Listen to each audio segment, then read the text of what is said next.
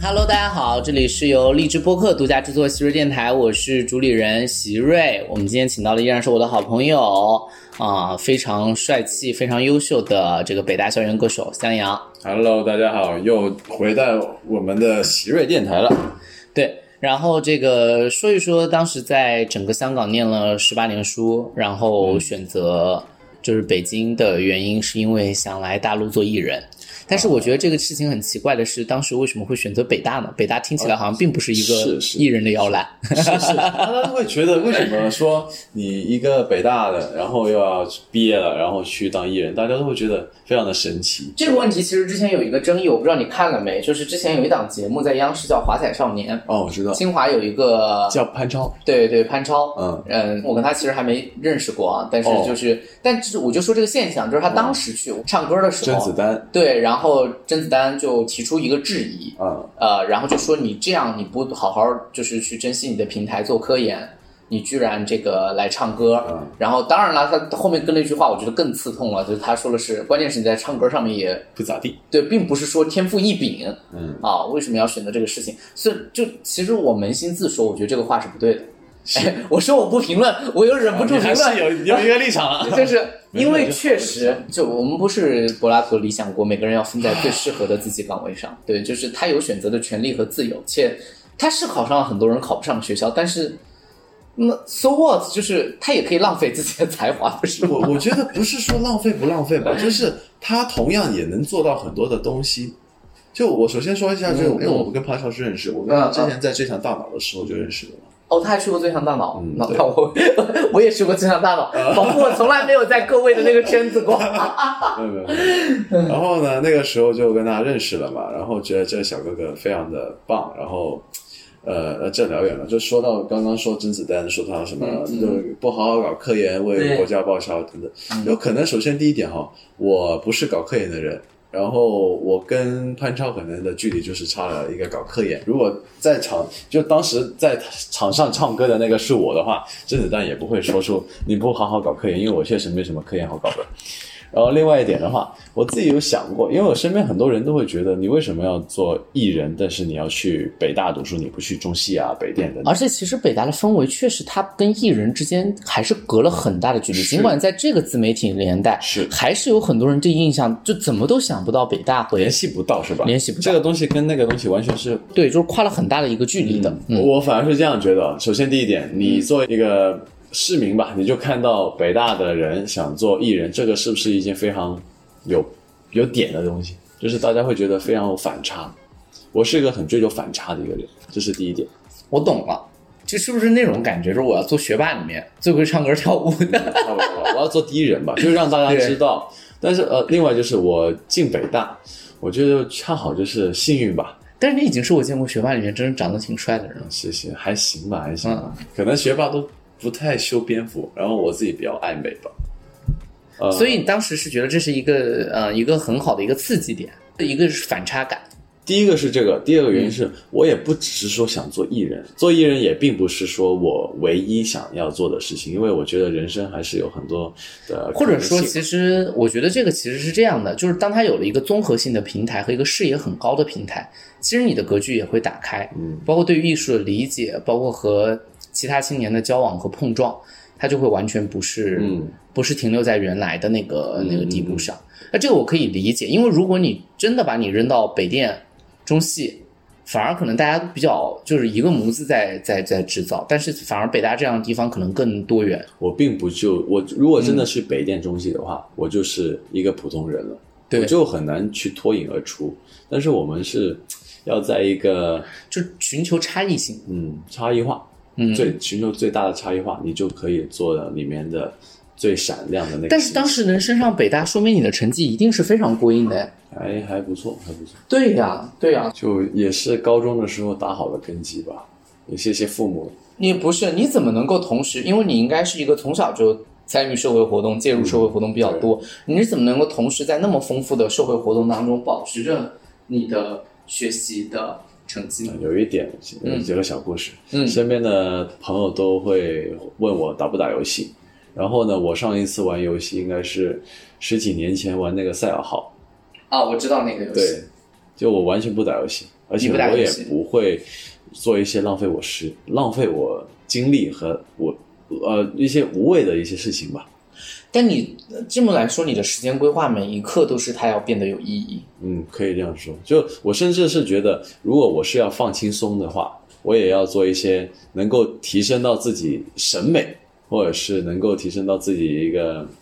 呃心情的一些东西吧。就比比如说，就是如果我想给今天给自己放轻松，它也得是有意义的放松，不是最肤浅的那可能种感官享乐。去艺术馆去看个对展等等，或者是去一个山里面爬山，然后好好的去感受一下大自大然然等等。但是它不能是刷刷抖音，然后打打游戏，对，嗯就就就算是是疯刷狂喝酒。啊，对，就算是刷抖音，我也是从那个创作者的思维去想，为什么会有这样的东西，为什么这个视频能火等等。就是你要研究它。对我就不想说单纯的无脑的去做一些事情，哦，我希望说每一分那钟其实你其实还挺累的呀，你的经历，因为你没有一刻让自己放松其实过，还好啦，也就是你习惯了，你就不会觉得累了，你享就受这是个睁开过眼睛，程大脑就在运转，或者大脑和身体总有我一其个实在运很转不。喜欢睡觉的，因为我觉得睡觉就是不能让自己清醒的。我觉得有四个字我，现在可以说是我人生的状态，我很享受，就是人间清醒。嗯我希望是无时无刻都是清醒着，包括我不喝酒，我很很能喝的，我超级能喝的我。知道，但是我就是不想喝酒，因为我不想让自己有一点微醺的感觉。微醺虽然是很快乐，但是微醺过后，这叫 怎么说呢？呃，微醺过后，你就要承受那种一点点的头疼，而且你又找不到那种当时那么快乐的那种状态。但是如果你是一直保持一个很平静的一个心态的话，我觉得那是最舒服的状态，哇，我们俩完全反过来，是吧？我是典型的，嗯，你是人间清醒啊，我是难得糊涂哦，啊，我要是就是因为我太清醒了，我必须要有点东西把我醉倒，不然我脑袋就会一直想东西。那可能还是我经历的苦难还比较太少。没没没，你先说尼采说分两种精神，一种是阿波罗精神，纯粹的理性精神；一种是艺术希腊悲剧的另外一种精神，叫狄奥尼索斯酒神精神，非理性精神，恐惧精神。对这个社会需要不同的精神。对，然后你才是一个很典型的理性精神的能人够，有点极端是吧？嗯，它很典型，不是这种理性已经对对对，是一个非常现代性的理性。然后到 我这儿是一个非常存在着，我一直说我说大多数人可能并看不出来，但是其实它存在着非常强烈的毁灭倾向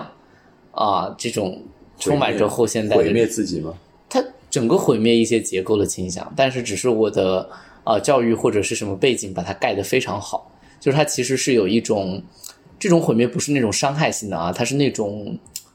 嗯，怎么说呢？躺平一点点，都不是躺平，他就是喜，就是享受着那种冲击理性淹没的过程。对对对对对对对对，哦很很酒精式的体验。艺对，就术是艺术就家是你醉到微醺以上，但没完全醉的时候，有一种体验感。对对，嗯迷幻啊，就是迷幻的那个感觉。哦，对，这个感觉很难醉生求梦的死是吧，但这个感觉很难找到。要喝到位。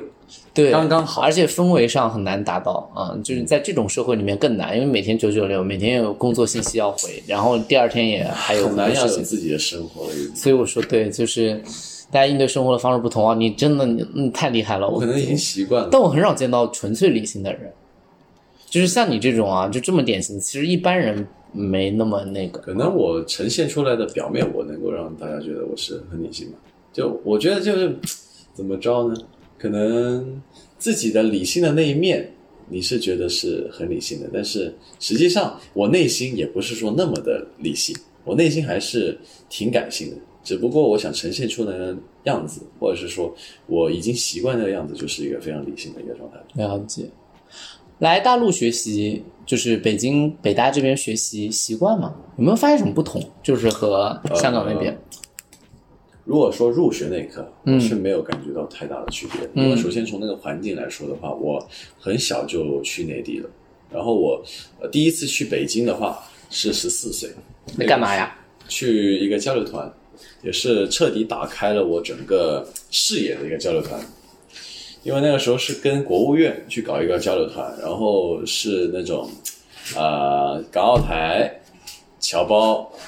一起聚聚在北京的一个这样的一个活动，然后让我结识到很多非常厉害、非常优秀的一些小伙伴们，你小时候真的还是很喜欢参加活动哎。 是一个非常外向的人。对，我小时候，举个例子哦，我外公跟我说，我我的口水哦，嗯多到是要用尿布来兜着的。 因为话很多，而且哦特别好动。好好好玩的话啊，嗯这个小屁娃 好好是玩长大了之后就稍微了会收自己的了本性了。但是其实对，其实就是你来了之后刚入学，感觉到还是有熟悉感。那后面学习过程中呢？学习过程中可能就是从全英文变成全中文吧。哦，这个确实，哎，但你有个得天独厚的条件，你英文水平应该还比较好。还不错，对，然后就做研究非常需要英文水平，我英文水平就很在一般我。的专业里确实没什么用武之 地，可能将来会有吧。嗯，对，哎，你当时过来有语言上的障碍吗？没有。没有语言我上我的障觉碍。得我的普通话应该在大部分的香港人那边算是比较注重的，对你普通话很好，我不是说你说不了，但是你有没有听到一些词，嗯感觉用法也上？还好，因为因为我自己是啊、以前最喜欢看的综艺是《奔跑吧兄弟》嘛，可能是看哦，奔就跑吧兄弟啊、看路综看的比较多，嗯然后就会发现，呃，倒是那种《快乐大本营》啊，《天天向上》以前也会看，然后包括自己唱歌也是唱普通话歌比较多，所以我就啊，哦，对你还会说粤语，对不对？你肯定是会说粤语， 对我就问了一个什么傻问题，对，为什么要唱普通话歌歌比较多啊？因为好听啊，但是粤语歌真的有很多哎，哦，多好听！我很遗憾，就是我完全对不会粤语，以至于我没法唱很多粤语歌，你可以多看看电影，也听听我语言上可能毫无建树吧。其实我就只能你听，表不达已能经非常的厉害，对对对所以你语言再厉害一点，那人生共愤，真的不能没太有完美，知道吗？所以我当时就想说，其实粤语歌上面，对，就就还挺遗憾的。很多只能我很喜欢听粤语歌，对，因为因为可能确实港乐流行过一阵儿。我们小嗯时候听到王菲嘛，王菲她其实当时有曲子是粤语的，有曲子后来变成了国语版的，就重新填的词。很多，但是还是对陈奕迅嘛，嗯，陈奕迅可以说是大陆人，对，也是很多时候是一曲两两版的那个感觉。但是其实，因为我们做中文系的，能够很明显感觉到粤语它那个语法结构还是偏古汉语，所以嗯它诗意性会强很多。反正就粤语，大家可能就没太听懂，然后就觉得这种好是不是 距离产生美嘛？任何也东西也都没有是这没有，样它还是一个对，其实对那是举例产生，因为它跟日常用语的语法习惯不同，它就嗯会让人感觉到它，反正我就英文、普通话和粤语广东话我都会唱，对，哦而且综合一点吧，然后什么曲风都会唱。哦。哎，你唱歌有刻意去学吗？我唱歌有，有学什么时候学的？呃，断断续续吧。初中的时候有在学校里跟那种合唱团，但是不是那种一对一，就是大、啊，当大然就班，是但大班的，我觉得没什么。但也有指导的人，嗯，有吧，但是没有那么的见效。然后当然之后到了中三、中四，就是高一，高一的时候就真的找了一个老师一对一的去上课，然后上了有小半年吧，然后之后就自己在自己自学吧。对，就确实是需要找一个老师，因为找到一个良师，就让你少走很多弯路。所以你现在为做娱乐圈进娱乐圈做了什么准备吗？我现在做什么准备啊？自己在写歌，然后自己在磨练演技，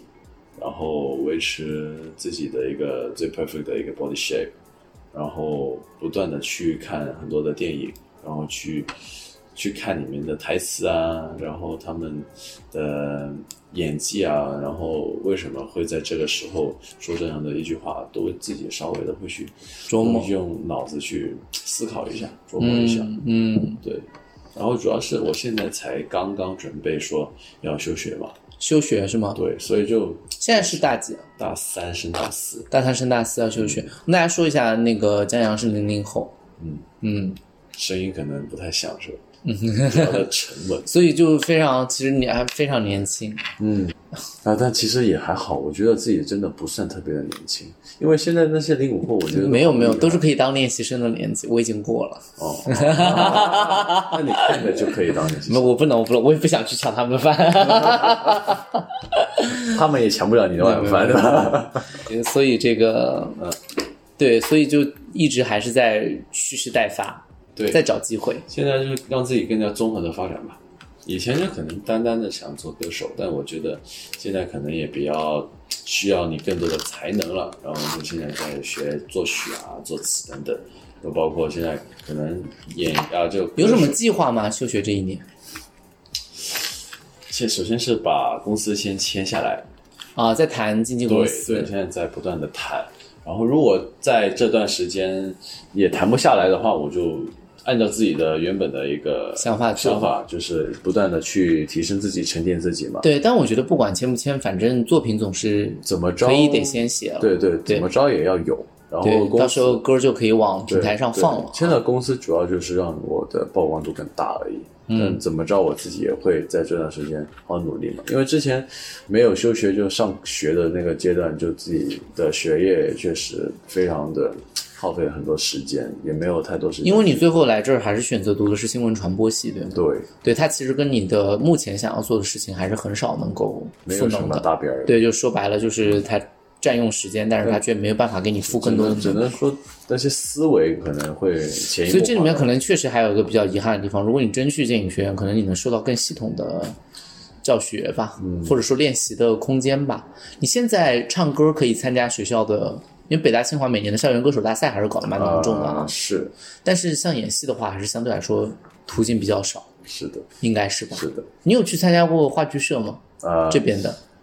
本来有，但是后来因为精力抽不开身对吧还完全是没办法对对对，因为我之前也去过，就因为是真的飞得太非常，嗯另外那个基彩本排上非常是要麻烦，要你一个月里面真的要可能每天每天晚上基基本上都是这个样确子。实没办法。对，其实这也是目前这时间的分配问所以题。说为啥我今年要休学？因为我万一要接到什么样的剧本啊，或者是电影等等的话，我确实需要全身心地投入大大量的时间，我可能就真的是住在那边，扎根在那边，我也走不了了。因为我走来走去的话，我觉得是对整个剧组的一个不尊重嘛，所以我就选择在今年就是。但是选择 all in 这条路，其实还是需要勇气和抉择的。做这个决定没有一丝犹豫吗？不太可能，肯定会肯定是有焦虑和主要嗯对是吧？我休学完之后，我可以再回到学校里读书啊。对你办的休学是目前休一年，对对吧？啊，对啊，然后我还能够继续在北大里读研究生。但是这还是一个时间焦虑的，大大多数人肯定还是没这么有勇气。你跟你这件事情，家人知道吗？家人知嗯道，但家人就怎么说呢？就如果签约方面你签很久的话，家人会有一定的顾虑。但是如果说我现在这样的，只是休学一年年去的话沉思一下，或者去找一他找机们没会。有太大的意见。我爸爸甚至觉得挺支持，我妈妈不是不是特别的支持，因为我妈妈可能思想比较传统吧。但本来你也年轻啊、对，然后我爸爸就因为我爸爸小时候也有一个梦想是做律师，然后他那个时候就没有做到，因为嗯，家在里这件事情上跟你共情了啊。嗯，然后他就觉得儿子既然有这样梦想的话，爸爸就支持，那我觉得挺好的，反正就一年嘛，然后就看吧。今年看着你到处跑，参加了很多活动，也是在找机会。是，就我觉得就在社会上遇到的不同的人、不同的事儿，就可能很偶然就会搭到哪一个朋友，然后他需要有一些剧本啊等等。呃，因或为者北大什么也是一个好平台啊。对，嗯，所以就选北大是没错的，因为我不只是想做就演艺方面的东西嘛，也有别的东西在做嘛。所以就对，包括很多青年对话也会让你去进行，好像我之前看过好几个论坛。对对，嗯有论坛，尤其你呃作为港生的这个身份，那也非常容易促进就是两地的一个交流。啊、对，那你就是现在要为娱乐圈做准备，我有一个好奇哦，嗯，是不能谈恋爱对不对？可以这样说，真嗯的不能谈恋爱。不能谈恋爱，我也单身了很久，但我觉得好像目前啊，在娱乐圈里面是对 idol 不能谈恋爱限制比较严，其实其他人还好吧？我我并不是说因为娱乐圈或者是做嗯艺人等等不能谈恋爱，而我不能谈恋爱，就我选择不去谈恋爱，而是说我自己真的都那么忙了，我确实没有这个心思去想谈恋爱或不谈恋爱，而且我觉得嗯还没遇到那个让我心动的人吧，不会吧？你都来 这就是我我的心去过那么多地方，锁锁的还挺紧，十四岁喜欢完那个女生之后，后面呢？后面有在香港还，有还有，但就是肯定喜欢过，但有谈过恋也爱有吗？也有，但是就没有像以前多吗那么的纯粹，不多，一两个一两个。来大陆之后谈过吗？韩国在北大，嗯，谈过多少？一个就一个。就一个。谈了多久？方便问一问，短还是长的？你觉得？什么叫长，什么叫短？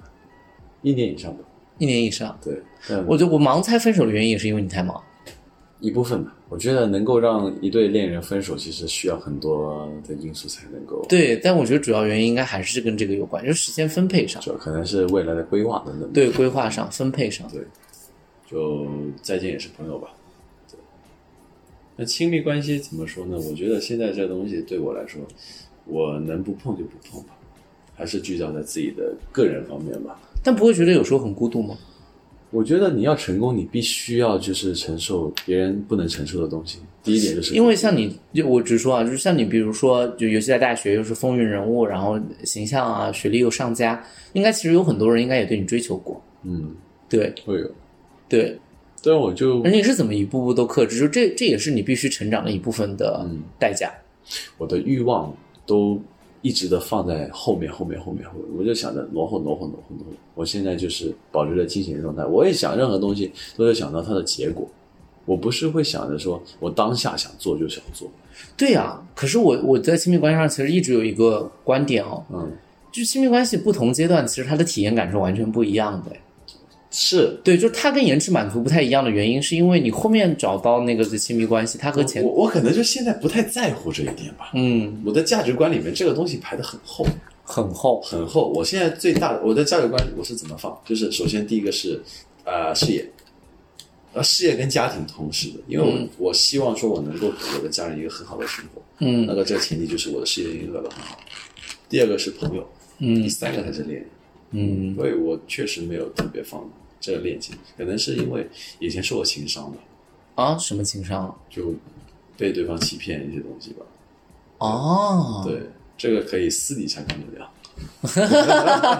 你都说到被对方欺骗了，那还能欺骗啥？啊， 也没有你想的那么极端，反正但是我觉得就是我得不到我想得到的，就是我觉得我付出了一百分，我希望能够得到八十分，但其实对方可能只给你六十分，达不到自己的预期 的你时觉得你在恋情当中还是一候，般？希望能够谈一个纯粹的感情，但是我觉得我看待任何事情我都不会那么的纯粹，嗯，嗯，那你自己觉得你纯粹吗？我觉得我这个人心态很纯粹，你真的走进我的内心，你会发觉我这个人很纯粹，对，因为你对自己的规划，包括目的性都非常的单线，就是线非常直，而且对，就非常明确。对，明确吧，也不能说对对对目的性非常强，因为我觉得，呃，我也在在乎这个过程，嗯，对，呃，但这个过程其实对我来说可能也是一个结果，嗯，对。但是你这跟我真的熟了，你会觉得我是个很纯粹的人，我很喜欢简单简约。但是如果你跟我不熟的话，你会觉得我可能是一个呃比较复杂的人吧。我觉得这也很正常，因为每个人在社会上都会戴着很多的面具，包括我也嗯，我也戴了很多的面具，因为我要见不同的人，面对不同的人和事儿，然后再加上你觉得你对这个社会、对世界很善良，但不一定是世界或是呃社会对你善良，那这个时候你一定要武装好自己，但你应该成长之路算是相对顺遂的吧？不顺遂的地方也不会去大大力的宣传给大家听，就对肯定会遇到很多事儿。但是大体上应该还是比较顺的吧？以目前我我走路的比较表象来看，我走路比较稳，我会慢慢来，我不着急。嗯，这一点可能也是我跟同龄人有点不一样，所以我觉得其实带到最后是年龄焦虑的问题。嗯，其实我我我我觉得刚才那个表现很像在催婚，但是其实本质上是想说年龄焦虑的问题，你没有吗？有对，一直都就比盼着如我说，对，就是延迟满足当然是个好事，但是它延迟到哪个点，如果没有的时候，人会就会很慌，呃，因为尤其你要干的一些行业，其实很大程度上跟年龄有高度相关我系。现在就吃青春这碗饭。如果是对走偶像练习生的这条路线的话，。对，但如果说走演员的话，我这个时生命生命的线就周可以期更很长，但其实本质上他们也有一个规律，是在多少年没有出作品或者。呃，之后就会出现某一个尴尬的没有戏拍，因为尤其在目前的影视剧环境下，它还是一个比较媚亲的文化，就是你见不到中年的女性和男性去哪儿了。长。男性可以见到，女性稍微的，对，女性是最难见到的，但是男性还能对够对对男人就越老越吃香嘛。就看吧，有些剧也不适合他们了，其实都会面临着这个尴呃对尬看吧反正因为年轻整个是流，嗯、因为现在整个的生态就是新人出旧人就对哦有危险，新人出旧人就有危险后。浪把前浪拍死在上面。对呀、一部剧就可以决定一个人在未来娱乐圈的我宦海沉浮。我非常有年龄的焦虑，我觉得这里面其实有一个非常悖论的事情：你是一个规划非常理性的人，然后你是每一步走得很稳的人，然后你的规划刻度非常的精细，但是其实娱乐圈本质上却又是一个非常反理性的地方，就是它并不是一个努力了就一定有回报，而它很多时候跟机缘巧合也有非常大的关系，而所谓的观众缘也好，演员也好，其实有很多玄学成分在。一个导演怎么第一眼看出他想要的人，一个观众怎么样第一眼诉说这个人是他喜欢的，甚至这个人整体的气势，哪一个眼神就可以为他，哪一个动作就可以为他赢得还是失去某一个人的喜欢。嗯这里面其实基本上都是一个非常虚无的地方。他就讲玄学嘛，他非常不科学嘛。对对对，他没有办法被总结规律，就跟我没有办法，即便再大的娱乐公司也没有办法总结一个人红了为什么红，然后让另外一个人复制他就能够成功。所以这是一个我觉得很奇怪的地方。你你有感觉到这种悖论吗？有，就是你你越努力，但是其实你把自己放置在一个对漂浮的过程当中，而且没有任何一个演员的路径和歌手路径是可以被复制的，也一定有你说的大器晚成的歌手和演员比比皆是，但是也有年轻时候红完之后也就江郎才尽的，也就没有了，所以这是一个非常。我当年其实跟很多人也探讨过，我为什么没入这一行的原因，是因为对我没有办法接受一个完全没有办法被自己把控的东西。其实我个人觉得，闯荡娱乐圈，自我就是你已经规划到一百分了，啊你你已经比我要规划的更好了，因为我都不控制我的体重，去年都被批评了啊，就是。就是，但是其实你做到一百分，把你把它放进去的时候，你才发现整个局势里面你的影响因子其实是非常少的。但如果我是能够把自己的可控的东西都控制好的话，你也不留遗憾是吗？对，就首先、我为什么想进娱乐圈，第一点就是我确实是觉得我自己是热爱的，第二点就是如果我不做这种东西，我会后悔。我其实今天也在想，因你为给过自己一个退出机制吗？有嗯，呃年龄的话，我现在不断的在浮动，但是可能呃还是维持在二字头吧，就是年龄在二字头吧。对，然后我包括为什么我想今年休学，因为我其实这个就就是我希望说我在大学毕业前我是有一点的高度的，一点的成绩的。那我现在就想我懂了，就是你我其实，在锁锁点，就是就是你不想毕业之后，啊然后是一去事无飘进成去，吧你会更，的你焦会虑吧对你因会为更焦虑。身边的朋友都毕业了，然后其实说白了，就是用学生这个身份，其实是还是能遮挡一部分焦虑的。是，另外就是我在踏入二字头，就是我我觉得吧，生日哈，十八到十九是一个概念，十九到二十又是另外一个概念。我就是特别重视那种年龄所带给我的一种感觉。你知道我我的年龄焦虑是今年才有的，在我这个领域，我基本上嗯都是出现最年轻的。是我当讲师是最年轻的我是们的机构，然后我当就是很多对谈的时候，其实嘉宾里面我也是年纪最年轻的，但是我今年过二十五岁生日，我我没有十八到二十是一个坎儿，我没有感觉，我没有感觉十八、十九、二十不一样现在有这，种因为我十八到二十就是一晃而过， 就在四川玩儿。我玩到二十二的时候，我就觉得我无比年轻，我好年轻啊，我才大学刚毕业。然后我念硕士，我也没觉得那个二十三、二十四就好像还是二十二的延伸，突然二十五，然后我硕士毕业了，哇，一场大梦将醒的感觉，然后我觉得。不是学生的身份，这一下对对对，一下，所以你那个锁点我特别能够理解，那个非常正常，就不是学生那一下，你就会发现你没有躺着的自由。你知道学生是有躺着的自由的，我我今天读书，我不挣钱我是应该的，嗯，对，然后我拿父母不的钱是应该，嗯对我都我都不用拿父母的钱，就是我今天哪怕我自己养活我自己，但是我不挣多的，我是应该的，因为我很精彩，我啊你可还以是个学生，对我安心读书或者什么，我安心去玩，我都是应该的。我这两天我就躺着，我就应该躺着，我为什么不躺着？我是个大学生嘛。这虽然这么说很很偏，但我就是这么，因为我觉得我就是说白了，大学生的身份我还可以，我这么来说吧，其实是我还认为他可以理所应当的接受讯息，而不产出信息。就是他可以理所应当的是，我还要去接收，我还要去吸收，但是他可以不问创造，因为当你从大学生身份变成一个职场人或者变成一个工人，那其实那个时候你就不再能问谁能给你提供些什么，你就要问你你能为周边的人吧，都不说社会这么大的词，为自己创造些什么，嗯，这个压力会非常一下子而来的。包括我为什么说我要休学一年去做艺人，而不是说我要毕业之后做艺人，因为大家对于一个社会人和对于一个学生的一个视角和对于一个评判标准也是不一样的。对，其实我问的退出机制就是你说二字头，你意思是大概在什么阶段你会觉得这个事儿如果还没有到如你啊果我的真预的啊想，混了很久，我都发觉自己是一个一事无成的人，但我肯定不会这么想，因为我觉得我肯定是行的。因为我做任何事情，我都会想到我一定可以，要不然我不会做的。嗯，就包括我做呃去娱乐圈，其实我也找人帮我算个算个命，都是找了好些好多人都是 OK 的，我是可以做得到的。那如果我是连自己的自知之明也没有的话，我还去做的话，我觉得真的是以卵击石。嗯就你说我完全是没有信心的嘛？那绝对不会，因为我也是希望说，能够更大程度我能够把任何东西能够控制在自己手上，嗯，包括我现在知道自己身上的点，然后知道现在在这个比较特殊的时候，确实是需要像我这样的人，那就结合现在这个整个形势，我觉得我是能够顺势而为的。对，所以我从来都没有想过自己能会不火，我反而是能够想自己的天花板有多高而已。嗯，我就如果你做任何事情都会想到你以后的退路会怎么着的话，我觉得你干脆别做吧。嗯我做任何事情是抱着破釜沉舟的心态，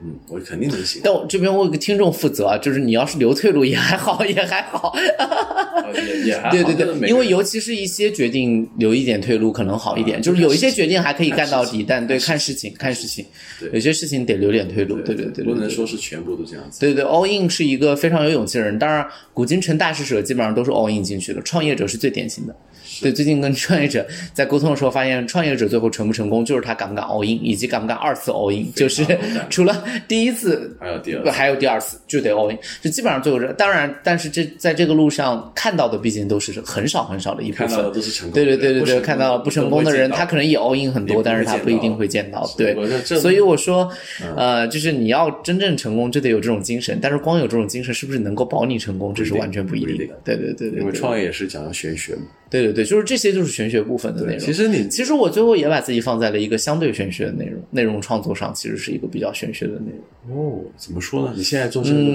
嗯，域嗯有经验，它应该有规律，但是其实，在目前为止的内容创作时代，我我我自己敢说这个话，哪怕拿到电台上来说，呃，我们看到过非常好的内容付费的东西，我们也能总结出好的内容付费应该具备什么样的特征。呃，当然这个电台是免费的，但是你把那些特征都拿过来，不见得你就能成为第二个内容爆款。嗯，所以我举一个最简单的例子，就好比我做综艺，我做第一个浪姐很好看，我做第二部浪姐就会退，而我做第一个浪姐是没有人看好我，但我把它做出来了。那这样的节目比比皆是。嗯，节目是一个内容，播客是一个内容，课程是一个内容。嗯，我那天其实跟他们也在讲，其实做好了一门课，当然我现在我现在必须要坦诚，其实我没有觉得我自己有哪门课做到了爆款，因为这远远没有。你们对我的认知也绝对不是通过课程认知我，但是其实做到了爆款的课程的老师，也复制不了自己的最厉害的那门课。嗯，就是内容里面也有很多，因为我觉得后来觉得所谓的玄学其实是我特别能够理解。又要说回了，就是为什么大家那么渴求数据，大家希望通过数据总结规律，然后在这个数据的过程中就能够标准化生产。但其实你有没有发现，娱乐圈创业或者说我所说的内容制作，还是一个跟人紧密连接的过程。跟人紧密连接的过程是没有办法简单用数据去说话的。数据当然可以告诉你这一期收听了多少人，哪一期收听了多少人，但是你总结了十个原因，你也不一定能够把下一期说到了这个数量。娱乐圈也是这样，就是没有办法用数据，数据什么统计他拍了多少 多少剧嘛，对，就是这就是最大的问题，需要人接收的东西，商业模式需要被人接受，管理理念需要被人接受，你的作品需要被人接受，我的内容需要被人接受，这个部分是有高度不确定性在的。它的不确定性是因为人本身具有不确定性在。有不确定性。对才能你如果要跟人打交道，你就必须要接受这种不确定性，而这种不确定性是，它至少有赌的性质，但是它当然有乐趣，因为你在跟人在打交道，你不是在跟机器。嗯，总结的非常到位。对，这是我突然想到的，真好。 对，因为我最近有一个非常明显的感触，就是，嗯、在我工作这段时间里面，其实我一直遇到的是，我对这个时代的科技和互联网整个的技术非常不满意。他们企图变成一个又一个标准化生产的空间，但实际上，如果他们没有明白，他们如果还是变成一个又一个标准化的空间，他们只不过是变成一个数字工厂而已。在今天叫他们大厂，这是一点儿都不为过。他们没有创造一些新兴的价值。当然，这里面其实最大的新兴价值是他们创造出来的商业模式和人们接受的模式。我举一个例子啊，比如说从文字时代到图片时代，从图片时代到短视频时代，这是一个模式，但是这个模式不可复制。因为你做短视频时代做得好的人，他也不知道下一个风口的时代是什么时代，而这个东西不是数据能告诉你，因为数据只会在你的就是不断耗损你的短视频时代，最终有一天你也会被淘汰。我当时做播客的时候，曾经也有做播客非常资深的从业者跟我聊，他们预测播客是下一个时代。虽然这个我完全不知道啊，他也跟我讲了很多理由，这个我完全不知道，这是我瞎说播的。客是谁？播客就是这个是我的们现在的录录制的这个时对 OK，等等对对对对对等等的一些，所以会会出现，就是大家其实就会在看，所以我就会说跟人打交道是非常不确定的。我我的数据，呃，其实说实话，这也就做到七十多期了。嗯，到现在为止，其实这个远超励志播客的这七十多期，包括接下来要做完的整个一百期，它已经远超我刚开始的设想。它的播放非常好看，怎么说？呃，就是他现在基本上能够，也是跟粉丝朋友们说，也非常感谢各位关注，他基本上能够稳居在荔枝的播客的前三名，甚至是前二那名，甚至部分冲到了第一名，是全部荔枝播客当中的播放。哇哦，就是，但是其实我我也很随意，我没有总结过为什么，因为实力 呗。没有没有，不绝对不是，这我肯定我跟觉得嗯啊嘉宾的熟练度，包括我们的默契，包括他的氛围，包括他的聊，嗯就是你看我我我，比如说我们刚刚聊的那一段，它不是一个规范化的东西，就是它不会被预想到，嗯呃，我也不会让你去预想和规范接下来要聊聊。的那个，对，就是因为我我做话语研究的，我太清楚话语跟话语可以触动无限的可能，呃，但是如果它要变成一个呃规范好的台本，它就会变成独白或者是演戏，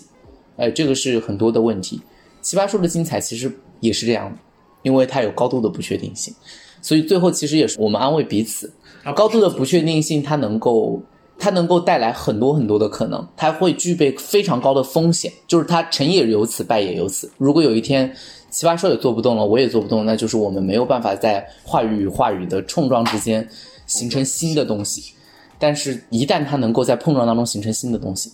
那些沉淀下来的东西，我有自信的说，它就是好东西。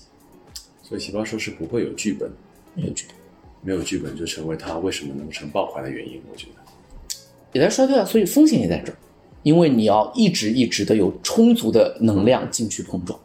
然后有一些老兵也在，对，但是这些充足的能量都会衰变，对吧？就是所以关键就是怎么能够让自己永远在最好的状态，这也成为了另外一种场外的玄学。